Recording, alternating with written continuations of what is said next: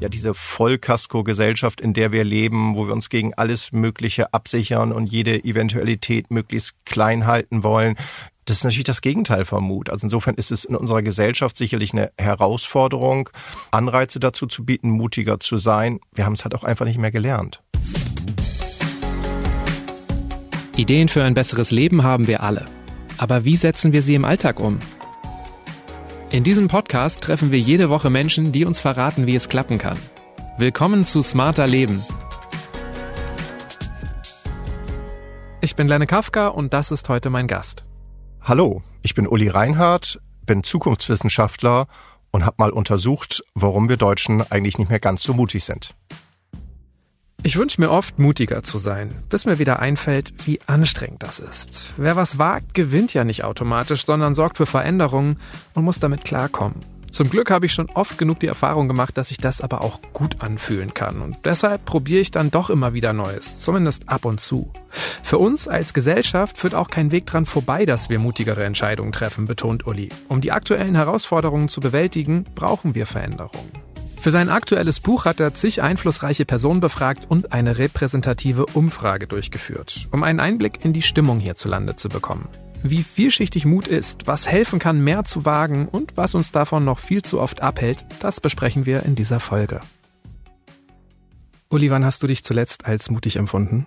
Im Kleinen kann ich wirklich sagen, jetzt am Wochenende. Wir haben das Wohnzimmer renoviert und ich habe das erste Mal geschlitzt, also habe, wo die Leitungen verlegt werden und habe das das erste Mal so die Wände richtig aufgestemmt und da Kabelschächte und sowas gezogen. Das ist natürlich nur was Kleines, aber das habe ich so ein bisschen als mutig empfunden, dass ich mal was Neues ausprobiert habe. Okay, also ich merke schon, Mut ist was Individuelles, Mut kann was Kleines und was Großes sein. Für wie mutig hältst du dich generell? Auf einer Skala von eins bis zehn würde ich sagen so 7,5. Also schon überdurchschnittlich mutig, aber jetzt auch nicht völlig. Also es gibt viele Momente, wo ich glaube ich mir im Nachhinein gewünscht hätte, Mensch, wär's da mal mutiger gewesen im Leben. Mhm. Schätzen sich die meisten Deutschen so ein? Die meisten Deutschen schätzen sich eher ängstlich ein und sagen, die Sicherheit ist halt wichtiger und das Beständige und das, was ich kenne und möglichst keine Veränderung haben und Mut ist ja oftmals auch das Unbekannte und man muss sich etwas Neues vielleicht trauen, muss neue Wege gehen. Und das mögen viele Deutsche, glaube ich, im Moment nicht unbedingt. Dein aktuelles Buch heißt ja German Mut statt German Angst. Also sind wir wirklich diese zögerlichen Zweiflerinnen, diese Bedenkenträger, die Ängstlichen? Ja, zumindest hat es dieser Begriff German Angst ja ins English Oxford Dictionary geschafft, das so ein bisschen Indiz dafür ist, dass es wirklich etwas ist, wofür wir Deutschen stehen. Und natürlich, also historisch gesehen, tun wir uns nicht leicht mit Veränderungen und wir sind auch natürlich lange Jahrzehnte damit gut gefahren. Aber man muss jetzt so ein bisschen aufpassen, dass wir eben nicht zu zögerlich sind, nicht zu viel Bedenken haben, nicht zu viel abwägen, sondern vielleicht auch mal so ein bisschen diesen Mut haben, etwas Neues ausprobieren, ohne zu wissen, ob es am Ende genauso kommen wird, wie wir es erwartet haben, aber dass man sich mal auf den Weg begibt, das ist, glaube ich, schon was Wichtiges. Mhm, aber wie gut können wir das denn überhaupt selbst einschätzen? Du hast jetzt gesagt, du bist eine 7,5. Ich mhm. weiß nicht, ob ich eine 6,3 oder eine 8,1 Keine Ahnung, ich habe das noch nicht so in, in Zahlen für mich übersetzt. Wie gut können wir das denn überhaupt selber einschätzen? Ne, man kann es ja so ein bisschen festmachen, wenn man so sein eigenes Leben reflektiert. Und man kennt es ja schon also aus der Forschung auch ein bisschen, je weiter das Leben fortschreitet, blickt man ja einerseits mit viel Wohlwollen zurück und das Leben war schön und die Vergangenheit wird auch als gut assoziiert. Andererseits redet man natürlich schon über nicht genutzte Möglichkeiten, über Weggabelungen, wo man vielleicht eher die sichere Variante gewählt hat wo man sich nicht was getraut hat. Andersherum sind es natürlich gerade aus der Vergangenheit die Sachen, an die wir uns erinnern, die Momente, wo wir mutig waren, also wo wir was ausprobiert haben, vielleicht gescheitert sind, vielleicht dann was ja nicht geplant Tolles erlebt haben und Mut bewiesen haben, im Kleinen wie im Großen, ob es bei Entscheidungen war, ob es in Situationen war, ganz gleich. Das ist also schon auch etwas, was wir durchaus dann ja gerne zurückblicken drauf. Sind die meisten dann eher zu selbstkritisch oder überhöhen wir das? Gerade wenn das jetzt so was Besonderes für uns war, dass wir mutig waren. Ich weiß auch noch, wie ich von so einem Dach in ein Gebüsch gesprungen bin. So, das war vom Zehner im Schwimmbad, ne? das habe ich mich nicht getraut, okay. aber es war so ein flaches Dach, aber immerhin runtergesprungen. So fand ich stark von mir mit neun. Also das ist natürlich auch in der Vergangenheit. Ja, sehen wir positiv. Wenn du jetzt natürlich aktuell fragst, dann sagen die Deutschen ja, wir müssen mutiger sein. Wenn du dann konkret nachfragst, wer ist denn mutig, wer ist denn vorbildhaft, was das Thema Mut angeht, dann gestehen wir das kaum jemand zu, auch uns selber nicht. Also dann zweifeln wir daran, dann sagen wir, nee, die Sicherheit und ja diese Vollkasko-Gesellschaft, in der wir leben, wo wir uns gegen alles Mögliche absichern und jede Eventualität möglichst klein halten wollen, das ist natürlich das Gegenteil vom Mut. Also insofern ist es in unserer Gesellschaft sicherlich eine Herausforderung, Anreize dazu zu bieten, mutiger zu sein. Wir haben es halt auch einfach nicht mehr gelernt. Was zeichnet denn Mut aus? Lässt sich Mut wirklich wissenschaftlich definieren, messen? Ja, also wir haben es einerseits qualitativ, aber dann auch quantitativ untersucht, was sind typische Charaktereigenschaften, die als mutig assoziiert werden. Das sind solche Dinge wie du vertrittst deine eigene Meinung auch gegen Widerstände. Du traust dich Fehler zu machen. Du gehst ein finanzielles Risiko ein. Du gehst ein soziales Risiko ein. Du bist vielleicht auch bereit, Sicherheiten aufzugeben. Auch das wird typisch mit Mut assoziiert. Natürlich aber auch einfach das Einstehen für Fremde, was Neues ausprobieren. All das assoziieren die Mehrheit der Bundesbürger eben mit Mut, sind aber gleichzeitig natürlich auch die Sachen, die oftmals bedauert werden. Also wenn wir uns jetzt bestimmte Gruppen anschauen, von denen wir Mut erwarten, sei es jetzt Politiker, seines Medienschaffende, seines Wirtschaftslenker, seines Lehrer, seines Vorgesetzter, dann sind natürlich viele Deutsche, die sagen, naja, wir wünschen uns von denen, dass die mutiger agieren und auch mal unbequeme Sachen aussprechen, etwas riskieren, auf die Gefahren, dass es vielleicht falsch ist. Aber letztendlich sind die wenigsten mutig. Aber liegt es nicht auch daran, dass wir immer nur die gleichen Dinge als mutig bewerten? Ich fand dein Beispiel am Einstieg eigentlich ganz schön, dass du renovieren gesagt hast. So, mhm. Das ist was, das finden die meisten Menschen erstmal nicht mutig. Ich kann das aber super nachvollziehen und ich denke auch so, ah, cool, ich müsste mich auch mal wieder mehr trauen. Es liegt eben auch im Kleinen. Also wir können jetzt ja auch nicht einfach mal eben den Schalter umlegen und sagen, von heute auf morgen sind wir alle mutig und alle Politiker trauen sich ganz viel und weiß ich nicht, jeder Vorgesetzte setzt sich für seine Kollegen oder seine Mitarbeiter ein. Das ist ja illusorisch, auch wenn die Bürger sich das wünschen würden. Also es muss ja einfach auch ein Weg der kleinen Schritte sein. Und das ist, glaube ich, etwas, wo wir uns schon auf den Weg begeben können. Und ich was, glaube, was, was ganz Entscheidendes ist dabei, ist natürlich, dass wir uns an irgendjemandem orientieren können. Also, dass wir Vorbilder suchen. Wenn ich so zurückblicke, als Jugendlicher, als junger Mensch hatte ich schon Vorbilder. Also einerseits natürlich die Eltern, das sagen die meisten, dann war es aber irgendwie der Professor, an dem ich mich orientiert habe. Oder es war als Jugendlicher schon. Ja, klar, du weißt ja, ich habe früher angefangen. Nein, als junger Erwachsener ja. habe ich das gemacht. Aber was ich als Jugendlicher war, es dann irgendwie der Trainer beim Fußballverein, der ein Vorbild für mich war und der regelmäßig gekommen ist oder irgendein Lehrer. Und diese Vorbilder, die brauchen wir natürlich auch. Insofern sind auch wir gefordert, als Väter Vorbilder für unsere Kinder zu sein. Das kann auch niemand von sich wegschieben.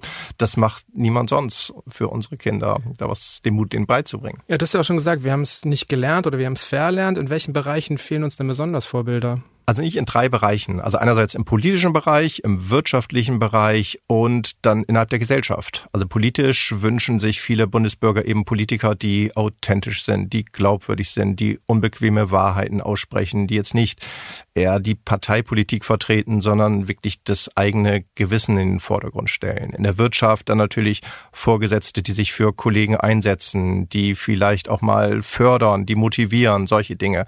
Dann aber auch zeigt sich so ein bisschen dieses Zivilgesellschaftliche, dass wir an sich uns wünschen, dass wir alle mutig sind. Das wird natürlich dann immer schnell gesagt, ja, die anderen sind nicht mutig und da ist niemand aufgestanden in der S-Bahn und hat dieses oder jenes gemacht wir selber ja meistens leider auch nicht. Und das ist ja immer die große Gefahr, dass man nicht von sich auf andere schließt, sondern umgekehrt. Ist ja eigentlich spannend, ne, dass wir das, was uns nahe ist, irgendwie als mutiger bewerten, weil eigentlich ist mutig sein ja oft genau das Gegenteil, also aus der eigenen Komfortzone oder aus dem Gewohnten, aus dem Sicheren herauszutreten. Ja, das ist auch wichtig. Also was du gerade gesagt hast, was ist der Hauptgrund, warum wir nicht mutig sind, ist halt eben die Angst, einerseits natürlich vor Konsequenzen, jetzt soziale Konsequenzen, wirtschaftliche Konsequenzen, das sehe ich alles ein, aber dann eben auch diese Komfortzone nicht verlassen, also den Hintern nicht hochkriegen, nicht den Mut haben, für irgendetwas dich gerade zu machen, den Mut zu haben, irgendwas Neues auszuprobieren, etwas Unbekanntes zu wagen, Risiko einzugehen. Das ist es ja genau. Also diese Bequemlichkeit, die wir natürlich alle auf dem Sofa genießen, Aber letztendlich, jetzt könnten wir über Glück widersprechen, es tut natürlich auch gut, mal etwas auszuprobieren und mutig zu agieren. Fehlen Frauen noch mehr mutige Vorbilder als Männer? Weil also oft ist es ja so, dass wir Männer als mutig darstellen zumindest. Ja, also dieses Körperliche und das alte Heldentum und Odysseus war mutig und David und Goliath, da war irgendwie dann, war, war alles Mut bei den sehr männlich geprägt. Ja, das ist so, dass Frauen natürlich auch sich da große Bedürfnisse anmelden. Die Frauen melden aber eher mutig, nicht jetzt auf politischer, wirtschaftlicher Ebene an, sondern fast eher im persönlichen Bereich, also innerhalb der Familie, im Freundeskreis, innerhalb der Peer Groups, bei den Kolleginnen und Kollegen. Das sind eher Sachen, wo mehr Mut von den Frauen gefordert wird, natürlich auch zu Recht. Also vergessen wir nicht, die Zukunft ist nun mal weiblich, da können wir uns nichts vormachen. Frauen haben eine höhere Bildung, sind besser ausgebildet und kriegen vieles am Leben auch besser hin. Da erfordere ich dich jetzt natürlich auch mehr Mut von den Entscheidungsträgern, die Wege dafür bereitzustellen. Aber das zeigt ja im Grunde auch, dass wir Vorbilder anders denken müssen oder beziehungsweise auch ja die Art und Weise, wie wir auf Mut schauen, weil das ja dann ein sehr einseitiges Mutbild ist, was immer propagiert wird. Du weißt ja in deinem Buch auch darauf hin, dass es verschiedene Facetten von Mut gibt, zum Beispiel auch moralischen Mut, kreativen Mut, selbstreflexiven Mut. Ist es wirklich so dieser körperliche, physische mhm. Mut, auf den wir uns oft konzentrieren, oder hast du das Gefühl, das wird alles schon wahrgenommen? Naja, wenn du jetzt die Bürger fragst, oder wenn ich dich jetzt direkt frage, was ist als erstes, was du mit Mut assoziierst, dann ist es ja oftmals was Körperliches. Wenn man dann aber zwei Minuten drüber nachdenkt, dann sind es ja mutige Entscheidungen, die ganz schnell nach vorne kommen. Also ich glaube, man kommt dann relativ schnell weg von diesem Körperlichen. Und das ist ja auch was Gutes. Also wenn jetzt irgendwie, wenn ich eben gesagt habe, Odysseus mit seinem Heldenmut oder David und Goliath, dann irgendwie, dass sowas assoziiert wird. Aber du kannst natürlich genauso sagen, ähm, Martin Luther King Jr., der irgendwie vor was angestanden ist, oder Rosa Parks oder solche Leute, die halt dann einfach eher es auf andere Art und Weise gemacht haben und furchtbar mutig waren. Natürlich gibt's aber auch, wenn ich jetzt über Corona nachdenke, diejenigen, die im Krankenhaus gearbeitet haben, natürlich ist auch das mutig gewesen und etwas zu riskieren, wo du nicht genau wusstest, infiziere ich mich jetzt, passiert mir irgendwas. Auch das ist natürlich Mut. Die Art des Mutes, wie du richtig sagst, ist an sich völlig gleich. Wichtig ist, dass Mut in einer Gesellschaft positiv assoziiert wird und wir anfangen, im Kleinen wie im Großen mutiger zu sein. Aber wenn jetzt mal im Grunde Verletzlichkeit und Zartheit mutiger ist, aber manchmal so dieses kernige Einstehen, in den Widerstand gehen, wie erkenne ich denn, ob ich gerade mutig bin? Das kannst du, glaube ich, nur für dich selber erkennen. Ich glaube, es ist auch ein großer Unterschied, ob du jetzt irgendwie sagst, das ist Risiko und Mut ist es, weiß nicht, du springst aus dem Flugzeug mit einem Fallschirm. Ist das jetzt irgendwie mutig oder ist das jetzt, hast du Lust aufs Risiko und du willst irgendwie Adrenalin spüren? Das ist, glaube ich, was anderes. Aber ich glaube, im Endeffekt läuft es immer da wieder drauf hinaus. Du musst für dich sagen, wollte ich das und bin ich da den richtigen Weg gegangen oder bin ich eher, habe ich eher die bequeme Rolle eingenommen, habe mich zurückgenommen, wollte keine Veränderung haben, bin mit dem zufrieden, wie es so läuft. Und wenn wir jetzt darüber reden, warum ist es so wichtig, mutig zu sein? Natürlich, Mut ist ein Zeichen von Veränderung, was ich eingangs sagte. Und Veränderung ist das Gegenteil von Stillstand. Und ohne Veränderung bleiben wir stehen. Also wir brauchen den Mut einfach. Also sind die Vorbilder, die uns fehlen, die müssten gar nicht jetzt unbedingt immer durch Mut auffallen, sondern uns zeigen, dass Veränderungen möglich sind? kann alleine schon durch Authentizität, das ist etwas sehr Mutiges, wenn du für dich selbst authentisch bleibst und dich nicht wie das Fähnchen im Wind bewegst und Sachen zustimmst, obwohl du im Inneren da gar nicht von überzeugt bist oder es nur machst, weil du einem Konflikt aus dem Weg gehen willst. Auch das ist ja Mut. Also insofern, ja klar. Welche Eigenschaften fördern denn, dass ich mutig sein kann? Ich glaube, die wichtigste Eigenschaft ist Optimismus. Konstruktiv, vor allem aber eben hoffnungsvoll und mit Zuversicht dann auch Dinge angehen. Und Optimismus können wir auch lernen. Das dürfen wir auch nicht vergessen. Also du kannst lernen, dass du optimistisch am Leben denkst. Und das ist schon wichtig, um dann auch mutig zu sein. Also können wir auch lernen, mutiger zu werden. In jedem Fall. Also ja klar, aber das ist wieder, wo lernst du es? Eben durch die Vorbilder, also in den Schulen, in den Familien, auf den Arbeitsplätzen, im Freundeskreis. Und das ist, dafür muss es dann natürlich wieder geschaffen werden. Und wir brauchen wieder diejenigen, die auch Räume ermöglichen, um überhaupt mutig zu sein. Und jetzt nicht irgendwie, was ja auch was typisch Deutsches ist, wenn du einen Fehler gemacht hast und gescheitert bist, dann sage ich nicht, bist du für den Rest deines Lebens gezeichnet, aber dass du dann die nächste Möglichkeit bekommst, ist ja eher ungleich schwerer, wenn du jetzt andere Gesellschaften anschaust. Würdest du sagen, es gibt konkrete Maßnahmen, die uns helfen könnten? Um mutiger zu sein. Mhm, als Gesellschaft mutiger zu werden? Ich glaube, eine andere Fehlerkultur ist was ganz Wichtiges. Ich glaube aber auch ein Stück weit eher mit Erfolgen hausieren gehen und sagen, vielleicht da war ich auch froh oder stolz vielleicht sogar, dass ich da mich was getraut habe und dass es nicht sofort in irgendwie eine Ecke abdriftet, sondern einfach sich auch füreinander freuen. Und dann, wenn ich drüber nachdenke, wie würde ich es jetzt bei meinen Kindern zum Beispiel fördern, würde ich halt wirklich sagen, auch geh andere Wege als ich und nimm jetzt nicht die ausgetretenen Wege deines Vaters, der sowieso schon irgendwie was vorbereitet hat, sondern sei einfach mutig und mach dein eigenes Ding. Und die Kinder dazu zu animieren, ist, glaube ich, nicht immer einfach, weil wir es wissen, ist ja immer, was am besten für die Kinder ist, oder? Aber wir können nur mutiger werden, wenn wir auch selber ja Erfahrungen sammeln ist dann so dein Credo? Nee, nicht nur Erfahrung sammeln, sondern es halt auch vorgelebt bekommen und erfahren. Und dann ist es der nächste Schritt, dass du selber anfängst, mutig zu sein. Das ist natürlich auch mal, hast du Mitstreiter als dieses klassische Beispiel. Wer steht irgendwie in der S-Bahn auf, wenn irgendwie eine Frau blöd angemacht wird oder wenn irgendjemand rassistisch beleidigt wird. Und wenn du zu dritt oder zu viert aufstehst, ist es ja ungleich leichter und dann fällt dir das mutig sein, ja leicht, aber wenn du es irgendwie jetzt alleine und alle gucken schnell in ihr Handy oder nehmen die AirPods irgendwie rein, weil ich kriege nichts mit, das ist natürlich das Gegenteil von dem, was wir brauchen. Sondern wir müssen uns ja auch wieder gerade machen, für andere einstehen und auch für Fremde gerade. Das ist, glaube ich, schon was Wichtiges für unsere Gesellschaft. Mhm. Also es ist nicht weniger mutig, sich Verbündete zu suchen, sondern es hilft, mutiger zu sein. In jedem Fall, ganz genau, ja. Gerade wenn es um Zivilcourage geht, dann kenne ich das auch, dass mir das einfach mit anderen äh, viel leichter fällt. Wir beschreiben ja auch oft Mut als das Gegenteil von Angst. Ähm, mhm. Wie ist denn das? Wächst Mut automatisch da, wo die Angst zurückgeht oder braucht es dafür noch mehr? Braucht es eben dann auch Verbündete oder sonst irgendwas anderes?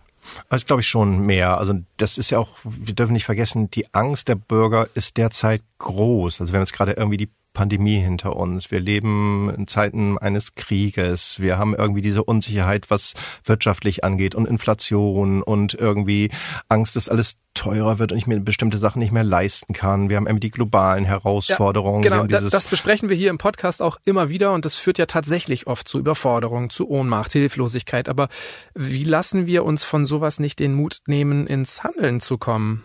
Als erstes könnten wir jetzt sagen, okay, wir gucken einfach, wie es in der Vergangenheit war und stellen fest, dass die Ängste früher viel berechtigter und viel größer war. Und jetzt irgendwie immer diese gute alte Zeit ist ja völliger Quatsch. Also jetzt irgendwie guckt ihr unser Leben an von irgendwie Tschernobyl über Golfkriege, über 9-11, über zig Wirtschafts-, über Krieg in Jugoslawien. Also wir haben das ja auch alles irgendwie und Waldsterben und was wir nicht alles irgendwie mitgemacht haben. Ist ja nicht, dass die früher, dass die Welt besser war, sondern wir, es gab immer Herausforderungen, wir haben immer Lösungen gefunden. Und jetzt habe ich so ein bisschen das Gefühl, es sind viele Herausforderungen, Herausforderungen, die sind auch groß, aber die sind jetzt nicht irgendwie größer als in der Vergangenheit aus Sicht der Bevölkerung. Alleine das ist ja schon ein guter Ansatz, dass man sehen kann, die Ängste waren früher größer als heutzutage. Aber die Klimakrise ist die größte Herausforderung, der wir uns wahrscheinlich gegenwärtig gegenübergestellt sehen. Ist es jetzt irgendwie größer gewesen als die Angst vom Dritten Weltkrieg und es ist 20 gegen Pershing 2? Keine Ahnung, will ich nicht beurteilen. Aber es ist natürlich so, ja, wir müssen die Sachen konstruktiv angehen. Das ist, glaube ich, das Entscheidende. Wir dürfen jetzt eben nicht in Schock starren und darum eben auch immer wieder diese, was ich vorhin schon sagte, Veränderungen sind notwendig. Und wir brauchen Veränderungen, um den Klimawandel Einhalt zu gebieten. Und wir können jetzt nicht irgendwie darauf hoffen, dass auf einmal Schnips die super Idee kommt und dann gibt's den Klimawandel nicht mehr. Das ist ja nicht realistisch. Also auch da sind Veränderungen gut. Man muss sich halt einfach angucken, was macht Sinn, wo sind die Einsparungen vielleicht auch gar nicht so, dass sie uns nahe gehen. Und dann kann man ja auch solche Herausforderungen angehen. Also da würde ich mir wieder mehr Mut wünschen. Was machst du denn Mutiges in Bezug auf die Klimakrise?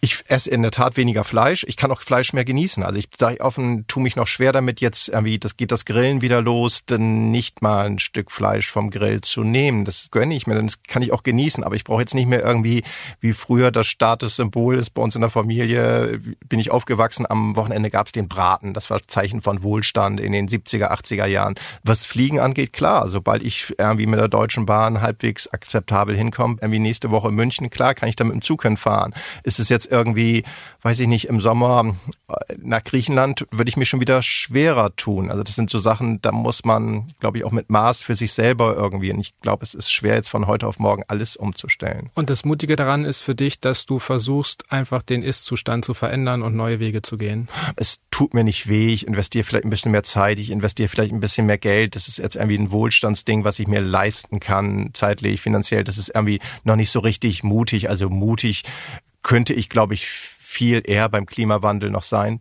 Bin ich aber auch nicht. Muss man denn überhaupt immer mutig sein? Nein, kannst du auch nicht. Du solltest dir bestimmte Bereiche raussuchen, wo du mutig bist und im Alltag mutig zu sein und jetzt auch nicht für dich selbst, dich selbst geißeln und sagen, von heute auf morgen will ich jetzt aber mutig sein, das habe ich jetzt gelernt, ich habe jetzt diesen Podcast gehört, ich habe das irgendwie noch nachgelesen und dieses und jenes muss ich jetzt machen.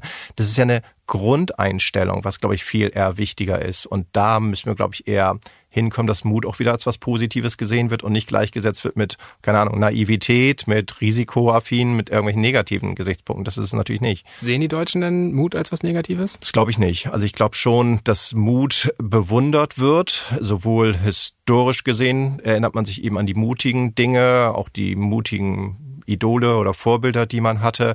Wir wünschen uns ja auch mutiger zu sein, nur wir schaffen es halt oftmals mhm. nicht. Das ist halt die Krux. Aber ist nicht auch so Mut und Angst sowas wie Good Cop, Bad Cop, Engelchen, Teufelchen? Brauchen wir nicht beides, um in der Balance zu bleiben? Ich bin völlig bei dir. Wenn wir die Balance hinkriegen, bin ich zufrieden. Aber im Moment habe ich so ein bisschen das Gefühl, wir sind halt 90 Prozent Angst und 10 Prozent Mut. Und das ist mir halt zu wenig. Also ich würde mir da mehr Ausgeglichenheit wünschen. Aber ist es nur ein Gefühl von dir, weil das wäre mir zu wenig?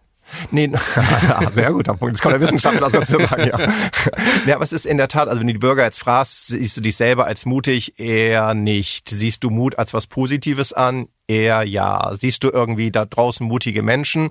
Eher nicht. Politiker sind nicht mutig, Medienschaffende sind nicht mutig, Wirtschaft. Es ist eine der größten Ängste, muss man ganz klar sagen, aus Sicht der Bevölkerung, weil sie Angst vor Fake News haben. Natürlich immer nur die Beeinflussung der anderen, der jungen Generation durch Social Media. Und das ist irgendwie eine große Gefahr für sich selbst natürlich nie. Soweit denken dann viele leider nicht. Aber doppelt so viele Menschen wünschen sich mehr Mut von Medienschaffenden, als dass sie es erleben. Das ist ja Quatsch. Also das sage ich jetzt nicht, weil ich jetzt hier mit dir sitze. Und das ist, glaube ich, auch wieder schätzen wir viel, viel schlechter ein, als es Tag täglich oder als es tatsächlich ist. Genauso wie bei Politikern. Ich glaube nicht, dass Politiker nur an der Wiederwahl interessiert sind und nur an ihren Diäten und nur an irgendwelchen parteipolitischen Sachen. Das glaube ich nicht. Nee. Wann würdest du eine Frage von mir als mutig empfinden?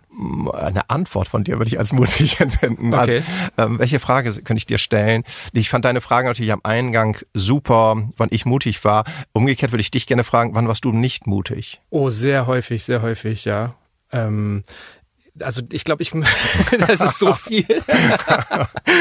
Sag mir einen Lebensbereich, dann kann ich dir ähm, im Privaten. Oh, ich, ich habe echt vor vielen Dingen auch Angst. Also wirklich, ich habe echt Chancen auch nicht wahrgenommen in mhm. meinem Leben schon. Und warum nicht? wahrscheinlich aus Angst nicht gut genug zu sein, ähm, obwohl manchmal das auch stimmt, manchmal war es auch schlau. ähm, oh, als Teenager habe ich mich nicht getraut, ähm, Leuten zu sagen, wenn ich in die verknallt war. Also ich könnte jetzt wirklich ganz viele Dinge aufzählen. Ja, aber das ist interessant, dass du auch das Selbstbewusstsein ansprichst. Also Selbstbewusstsein ist, glaube ich, eine ganz wichtige Voraussetzung, um mutig zu agieren. Und das ist äh, dieses Selbstbewusstsein, ja klar, wir versuchen jetzt alle irgendwie das Taffe nach draußen zu kehren und gerade bei der Kindererziehung versuchen wir unseren Kindern sehr viel Selbstbewusstsein beizubringen.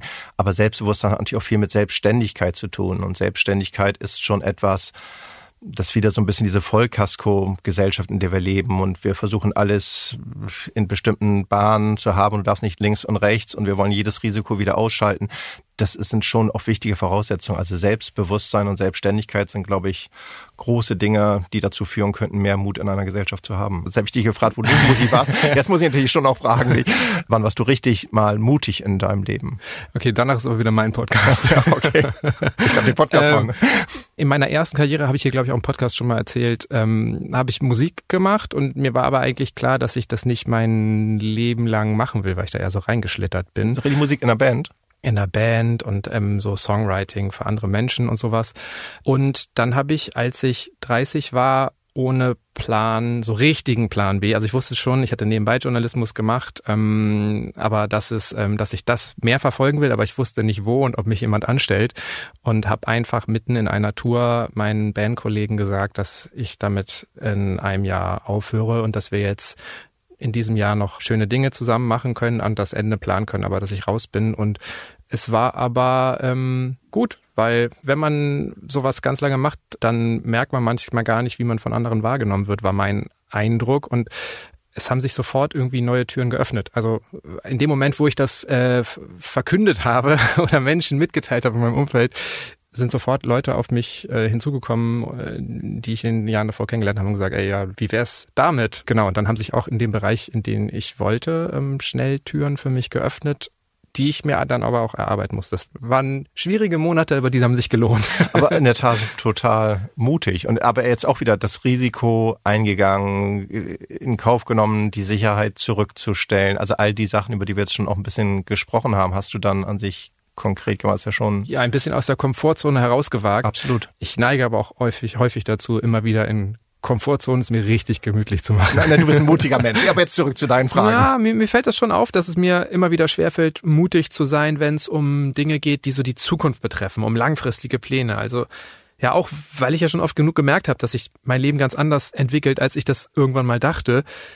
Was steckt dahinter? Liegt es auch an Bequemlichkeit oder eher an der Risikobereitschaft? Ich glaube schon. Also für mich ist das ein gutes Beispiel aus der Gegenwart, wenn ich ganz viel jetzt irgendwie im Freundeskreis oder die Generation drunter höre oder auch wenn ich darüber lese, ist irgendwie, wer kann sich in Zukunft noch ein Eigenheim leisten? Und es ist irgendwie dieser große Traum vieler Bundesbürger, sie möchten irgendwie das Eigenheim haben. Wo ich hier so ein Stück weit sage, was ist denn Worst Case, was passieren kann? Also jetzt nehmen wir eine Stadt wie Hamburg und du verschuldest dich für die nächsten 30 Jahre für deine Kinder noch mit keine Ahnung für was. Aber was ist jetzt das Schlimmste, was passieren kann, dass du irgendwann deinen Job verlierst, dass du die Raten nicht mehr zahlen kannst und dass du das Haus wieder verkaufen musst. Okay, ist es jetzt so wahrscheinlich, dass das so viel der Wert deiner Immobilie verliert, dass du für den Rest deines Lebens Schulden abtragen musst, ist eher unwahrscheinlich. Also wo ist jetzt eigentlich das große Risiko dabei? Und wo ist aber auf der anderen Seite auch dann das Positive? Und es ist jetzt nur ein Beispiel, wo ich denke, also wenn ich jetzt so über die Zukunft, klar, ich bin jetzt auch Zukunftswissenschaftler, aber wenn ich über Entscheidungen für die Zukunft nachdenke, die erste Frage, die ich mir immer stelle, was ist das Schlimmste, was passieren kann? Und meistens ist es nicht wirklich etwas Schlimmes, ist es vielleicht was Unangenehmes, ist vielleicht führt zu einer Veränderung, aber es ist jetzt nicht lebensbedrohend oder lebensverändernd für mich. Und ich glaube, das ist bei den wenigsten Entscheidungen der Fall. Also insofern auch da mehr Mut. Aber gerade bei so großen Entscheidungen, jetzt egal, ob es um einen Hauskauf geht, einen Karrierewechsel, ein Outing, was auch immer, da gibt's ja zum einen so die innere Hürde, also ich muss erstmal alle meine Bedenken über Bord werfen und dann gibt's die Meinungen und Wünsche, Bedürfnisse, die auch von außen an mich herangetragen werden. Das ist ja quasi so eine doppelte Hürde im Grunde, die es zu überwinden gilt, um mutigere Entscheidungen treffen zu können. Was kann helfen, dass wir uns das trauen?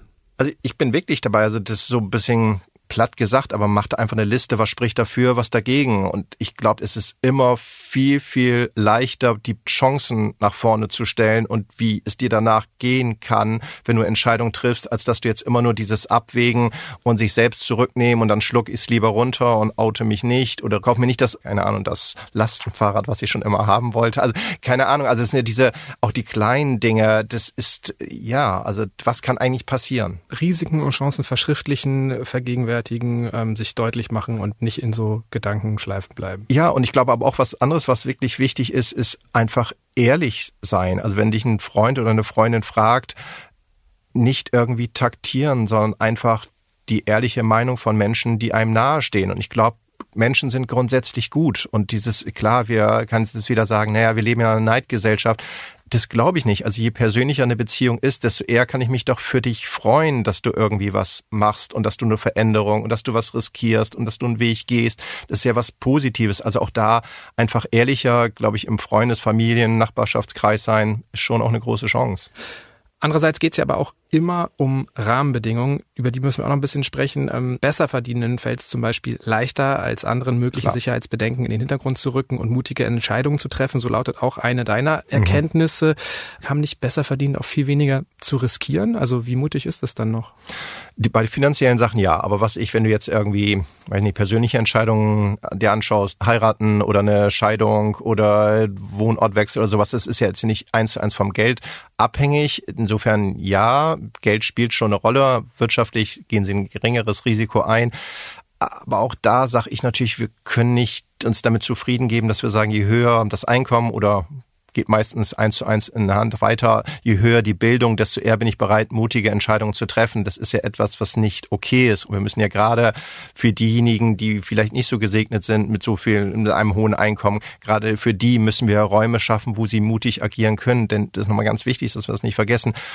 Mutig zu agieren und dann kleine und große Erfolge zu haben, tut furchtbar gut. Und es ist wichtig für uns alle und für das Innere und für die Zufriedenheit. Und ich will jetzt nicht von Glück sprechen, aber das ist einfach etwas Positives in unserem Leben. Und das müssen wir natürlich auch dann, wie du sagst, Rahmenbedingungen dafür schaffen, dass das für jeden möglich ist. Und es muss jetzt nicht automatisch immer der Hauskauf sein für denjenigen, für den es ein finanziell unüberschaubares Risiko ist. Aber dann ist es vielleicht die Entscheidung, weiß nicht, Nachwuchs zu bekommen oder die Entscheidung, irgendwas Neues auszuprobieren. Auch das ist ja Mut. Aber letztendlich bedeutet doch diese Erkenntnis von dir auch, man muss aufpassen, dass die Schere zwischen Arm und Reich, zwischen überprivilegiert, unterprivilegiert nicht noch weiter auseinandergeht, wenn das passieren soll, was du gefordert hast, dass die Gesellschaft wieder mutiger werden soll. Ja, also wenn wir jetzt eben gesprochen haben, ich gesagt habe, der Klimawandel ist für mich die größte Herausforderung, der wir uns gegenübergestellt sehen.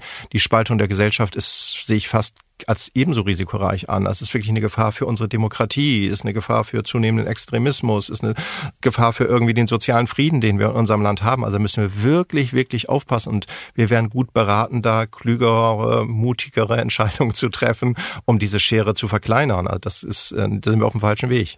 Du hast auch 44 einflussreiche Personen zum Thema befragt und nach Ideen für eine bessere Zukunft, darunter zum Beispiel Julia Klöckner, Frank Thelen, Susanne Porsche. Fast alle sind aus der Politik und der Wirtschaft. Alle sind weiß, kaum eine Person ist unter 40, sind immerhin 18 Frauen dabei. Ich habe gezählt. Verstehst du, dass ich die Auswahl ein bisschen mutlos finde? Absolut. Warum diese 44 Personen? Total. Wenn ich dir jetzt sage, dass ich auch noch über 40 mutige Ideen von jungen Menschen hatte, unter 30, da war so viel mehr Kreativität Kreativität damit bei, so viel mehr Mut bei den Antworten. Also ich finde, viele Antworten sind echt toll, aber bei manchen Antworten sage ich auch ganz klar, naja, ist so ein bisschen, was ich jetzt erwartet habe, gerade aus dieser politischen Sichtweise, das sage ich schon wieder mehr Mut, was ich mir gewünscht hätte. Ja, da hätte ich deutlich mutiger sein können, ohne Frage. Also hast du wirklich diese 40 anderen Antworten auch? Also ich habe das in Seminaren gemacht, ehrlicherweise, und habe da mit meinen Studis drüber gesprochen. Jetzt kannst du wieder sagen, klar, das ist irgendwie Bildung, war höher. Ja, das sind natürlich auch die Fragen, war nicht jetzt ganz so einfach, die ich gestellt habe. Hm, aber nichts nichtsdestotrotz war da für mich, habe ich viel mehr rausgezogen, als ich jetzt bei diesen 44 Persönlichkeiten. Da sage ich, das ähm, hätte ich mutiger sein können, hätte ich mutiger sein müssen. Was hast du denn von deinen Studierenden gelernt, was jetzt in deinem Buch fehlt? Wie lange bin ich jetzt Professor? 15 Jahre. Und wenn ich so die Studis vergleiche, jetzt nicht riesige Unterschiede, aber früher war es schon deutlich, dass Frauen gesagt haben, naja, ich bin jetzt relativ gut ausgebildet, ich will mich selbst verwirklichen, ich gehe sehr selbstbewusst auf den Jobmarkt auch zu. Jetzt fand ich es schon sehr mutig, dass fast alle meine Studentinnen gesagt haben, naja, es ist alles okay und ich, natürlich möchte ich Geld verdienen und ich möchte die Welt kennenlernen, ich möchte mich selbst verwirklichen, aber ich will trotzdem Familie haben wo ich gesagt habe, okay, und das ist jetzt irgendwie Klimawandel und Überbevölkerung ist kein Thema für dich. Doch, das ist ein großes Thema, ganz ohne Frage.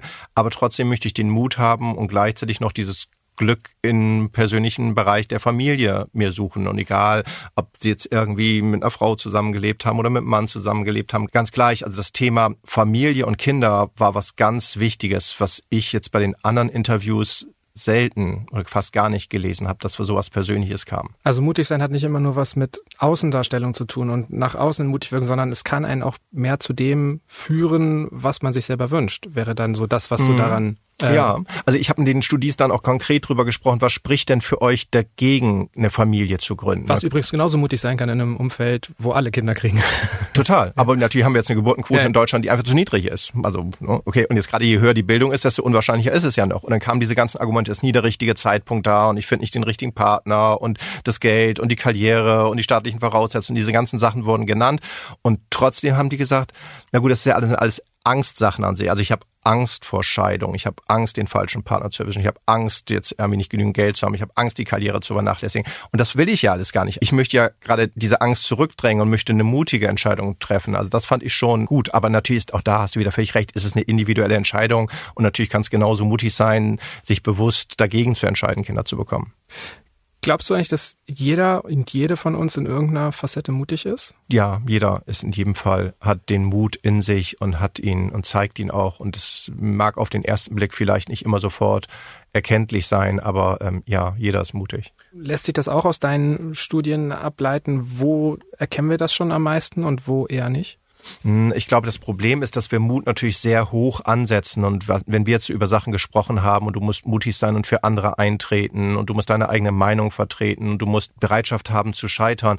Es ist für viele, glaube ich, schon mutig, morgens aufzustehen und zur Arbeit zu gehen. Und man fragt sich schon, will ich das eigentlich? Und an sich ist es nervig und ich möchte es nicht und ich möchte lieber zu Hause. Das sind ja auch schon kleine Dinge des Mutes, auf denen man aufbauen könnte. Insofern ist es, glaube ich, auch wichtig, sich selbst bewusst zu machen, dass jeder das in sich trägt, dass wir es tagtäglich machen, wenn wir unangenehme Anrufe tätigen, unangenehme E-Mails schreiben, ist ja alles völlig gleich. Auch das ist ja ein Zeichen von Mut. Und dieser Mut ist in unserer Gesellschaft einfach ganz klar vorhanden. Also wir brauchen diese positiven Erfahrungen. Wir können sie entweder Schritt für Schritt sammeln oder manchmal müssen wir vielleicht auch das Selbstbild nochmal hinterfragen wir müssen und einfach Bewusstsein den, machen, ja. den eigenen Mut erkennen. Wenn ich mir jetzt selber vornehme, bis zum Ende des Jahres mutiger zu werden? Was? Schreib es auf und kontrollier es, mach soziale Kontrolle, was du machen möchtest. Was heißt soziale Kontrolle? Dass du es jemandem erzählst, dass du es deiner Frau, deinem Freund, wem auch immer erzählst und einfach sagst, das und das habe ich mir vorgenommen, da möchte ich irgendwie das machen.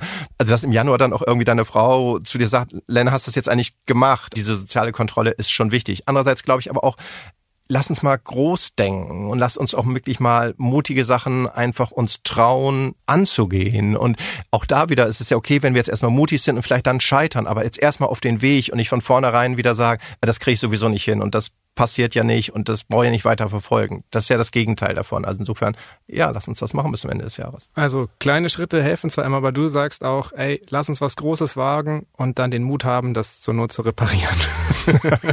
Vielleicht müssen wir es ja nicht reparieren. Keine Angst davor, sondern wir haben den Mut, es erstmal anzugehen. Und warum nicht groß denken und warum nicht anfangen, wieder zu träumen und warum auch nicht Naivität als was Positives zu sehen und Kreativität als was Positives zu sehen, dass man einfach Sachen ausprobiert und nicht von vornherein sagt, naja, jetzt hör mal auf, das brauchst du ja gar nicht erst ausprobieren, das funktioniert ja nicht. Alles funktioniert. Okay, und gibt's bei dir selbst auch noch ein größeres Projekt, an das du dich bislang noch nicht heranwagst? Uh, ja, also ich überlege, ob ich nochmal was komplett anderes in meinem Leben mache. Also jetzt einfach nochmal sagen, dieses ganze Wissenschaftliche und am Schreibtisch das nicht machen, sondern, weiß ich nicht, mich nochmal in die Lehre machen, aber vielleicht mich wirklich nochmal dem Holz zu widmen, weil ich es ich wirklich gerne mache. Das wäre jetzt ja was wirklich Mutiges. Und natürlich habe ich Angst jetzt nicht davor, vor dem finanziellen Risiko. Meine Hauptangst ist halt, erfüllt mich das genauso, wie es mich jetzt erfüllt, irgendwie äh, in, den, in Vorlesungen zu stehen oder irgendwelche Bücher zu schreiben. Das erfüllt mich ja ein Stück, weil sonst würde es nicht machen und den Luxus habe ich natürlich. Aber ich habe mit meiner Frau darüber gesprochen. Wir haben gesagt, wenn die Kinder aus dem Haus sind, dann ändern wir nochmal radikal im Leben irgendwas und ziehen irgendwo anders hin und machen nochmal das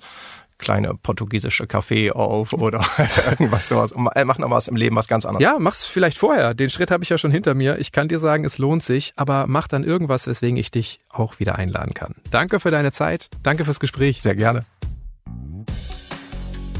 Und weitere Anregungen zum heutigen Thema gibt Ulrich Reinhardt in seinem Buch German Mood statt German Angst. Der Link steht wie immer in den Show Notes dieser Folge. Über Feedback und Themenvorschläge freue ich mich jederzeit. Einfach eine Mail schreiben an smarterleben.spiegel.de oder auch als Text- oder Sprachnachricht per WhatsApp an die 0151 728 29182. Die nächste Episode erscheint am kommenden Samstag auf spiegel.de und überall, wo es Podcasts gibt. Dank geht an Marc Glücks und Ole Reismann für die Unterstützung bei dieser Folge. Und das war's für heute. Tschüss, bis zum nächsten Mal.